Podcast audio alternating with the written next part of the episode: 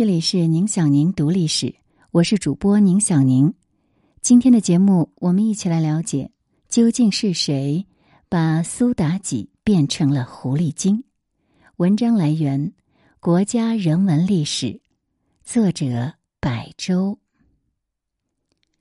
国漫《姜子牙》终于在国庆节上映了。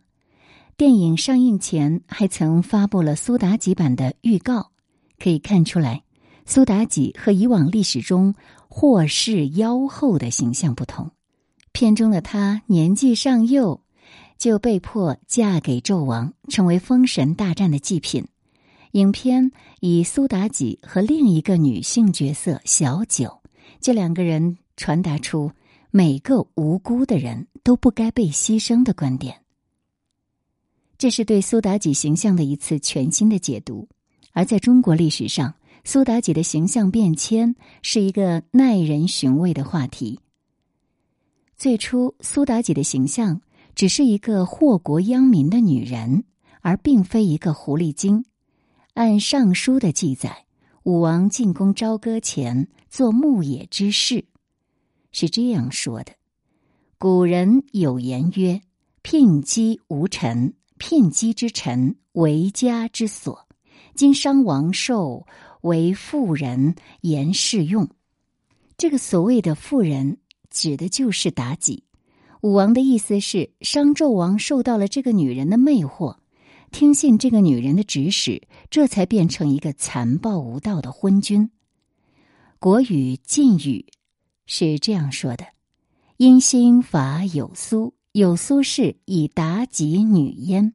妲己有宠。”于是乎，与交隔比而亡因。《吕氏春秋·先史览》也是这么说的：商王大乱，臣于九德，替远箕子，元晋孤与西。妲己为政，赏罚无方，不用法事，杀三不孤，民大不服。那么，这个妲己到底是怎样赏罚无方、不用法事的呢？这书里进一步做了说明。遭丘九池，肉脯为革，雕柱而局诸侯，不是也。行鬼侯之女而取其环，结射者进而视其随，杀媒伯而以文王其海，不是也。文王茂寿以告诸侯，作为玄士，助为寝宫，剖孕妇而观其化，杀比干而视其心。不是也，看来妲己是一个恶毒心肠的女人，做起事来完全没有下限。不过，连《尚书》都没有记载的上古之事，成书于战国时期的《吕氏春秋》又是怎么知道的呢？这些文献还只是批评妲己无德干政、败坏国事，但是也都没有称她为狐狸精。到了西汉，历史学家依然只是陈述妲己的罪状，从来没有把她和妖魔鬼怪联系起来。司马迁在《史记·殷本纪》当中说：“商纣王好酒淫乐，必于妇人，爱妲己。妲己之言是从。”西汉中期的焦延寿《义林》当中是这样说的：“是科之欲，雷城逐狐，为人观笑。”聘姬雄臣，主作乱妖。汉末的刘向作《烈女传》，则将诸如炮烙、剜心之罪都扣到妲己的头上。他是这样写的：“自古圣王必正非痞，非痞正则兴，不正则乱。夏之兴也以涂山，王也以莫喜；殷之兴也以有松。”王也以妲己，周之兴也以太姒，王也以褒姒。周之匡王夫人燕出朝，官居起兴，思得淑女以配君子。夫居鸠之鸟，犹未常见成居而匹处也。夫男女之盛，合之以礼，则父子生焉，君臣成焉，故为万物始。君臣、父子、夫妇三者，天下之大纲纪也。三者治则治，乱则乱。那么，在中国古代社会里，男性统治者治理国家失败了，文人呢就把女人，尤其是那些美女拉出来当背锅侠。你看，西周灭亡的责任就要周幽王的宠妃褒姒来承担。司马迁认为，褒姒是龙的口水被宫女踩到怀孕而生，天生就是来灭亡西周的。那褒姒又何其冤枉！就这么笑了一下，就要背上千古骂名呢？而妲己的遭遇跟褒姒是一样的。到了东汉，谶纬神学大行其道，妲己的画风也就变得怪异起来。所谓谶语，就是托名鬼神，欲绝吉凶；而纬书就是攀附经文的一种诠释学说。中国台湾学者经过研究认为，谶纬学说。起源于先秦的符应说，通过阴阳家的发展，在汉朝天人感应学说的背景之下，形成了儒学的神学化运动，也就是大量谶纬出现。东汉明章二帝时期，赵晔撰写《吴越春秋》，描述大禹三十岁的时候娶了涂山的白狐所化之女为妻。这说明，在东汉前期就已经有狐仙和君王婚配之说了。而到了东汉后期，襄凯致汉桓帝的上书里，将妲己出世与叶公好龙、星宿与朝官、黄老浮屠之词相类比。他说：“殷纣好色，妲己世出；叶公好龙，真龙游庭。”可见当时民间已经流行妲己本为狐仙的传说。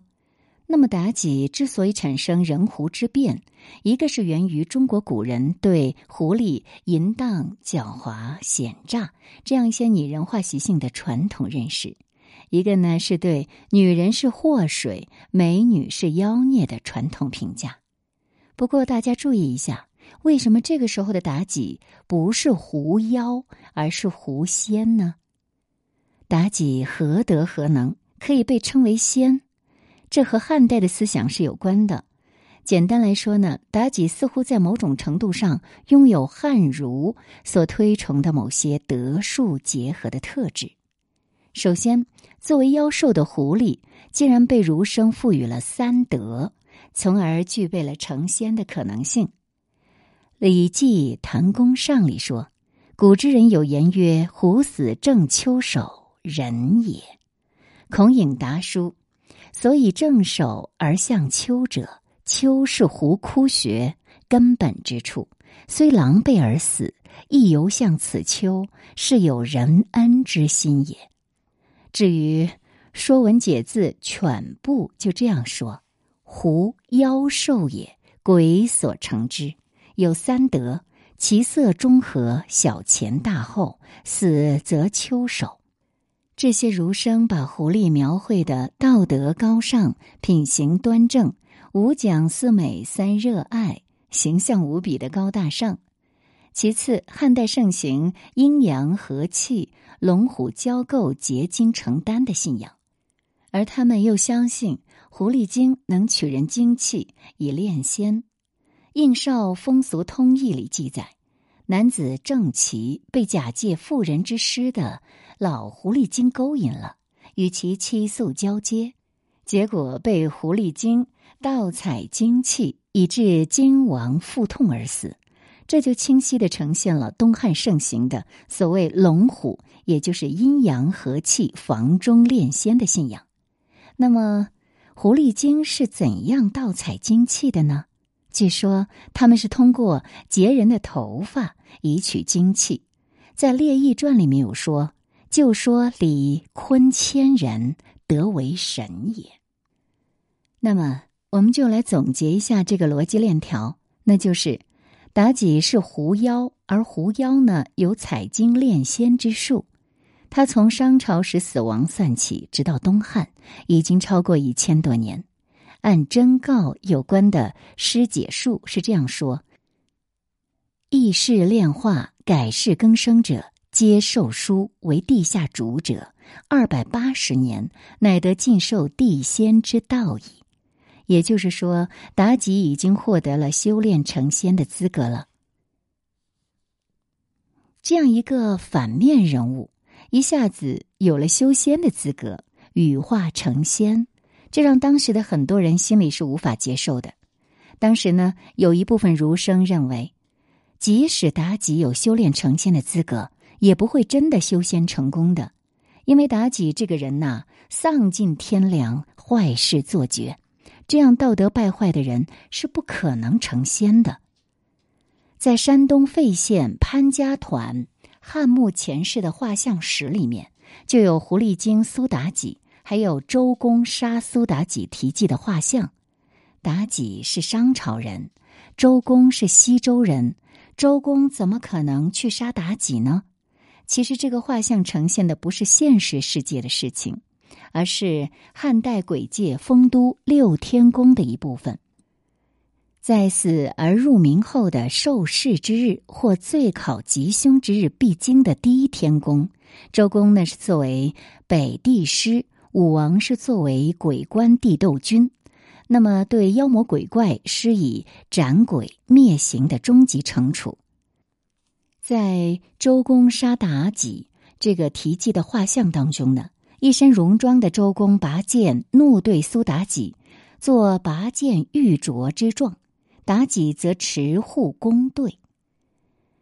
苏妲己长着毛茸茸的大狐狸尾巴，出现四道弯曲，上翘及肩，而她的衣装华丽又尊贵，上衣宽袖，满缀圆形纹饰，下裙修长合身，其细密绒毛纹饰刻画非常精致。画中狐尾曲曲也是有来历的，汉代《焦氏异林》当中记载。老胡驱尾，东西为鬼，并我长女，坐替驱止，或西或东，大格亦右。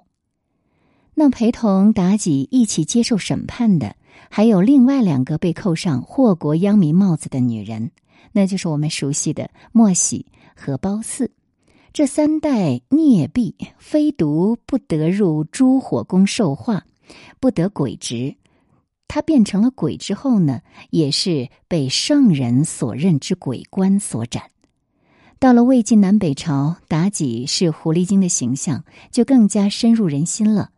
北朝李先著有《千字文》，周发殷汤是这么说的：“一入朝歌，捉得纣，杀之；捉得妲己，赋予少公，令杀。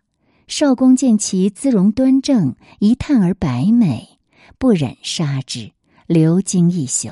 太公谓少公曰：“纣之亡国丧家，皆由此女。不杀之，更待何时？”乃以对错之，即便作九尾狐狸。另外，汉代刘向在《列女传》中对妲己的批判是这样的：“百姓愿望诸侯有叛者，纣乃为炮烙之法。”高铜柱加之炭，另有罪者行其上，折堕炭中。妲己乃笑。比干谏曰：“不修先王之典法，而用复言，或至无日。”纣怒，以为妖言。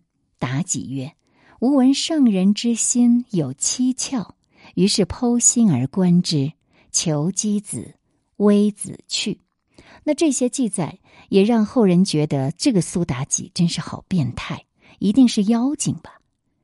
到了明代长篇神魔小说《封神演义》，妲己就是狐狸精的形象，就已经定型了。按照作者的观点，妲己遇到纣王，就会将成汤六百年基业送与他人。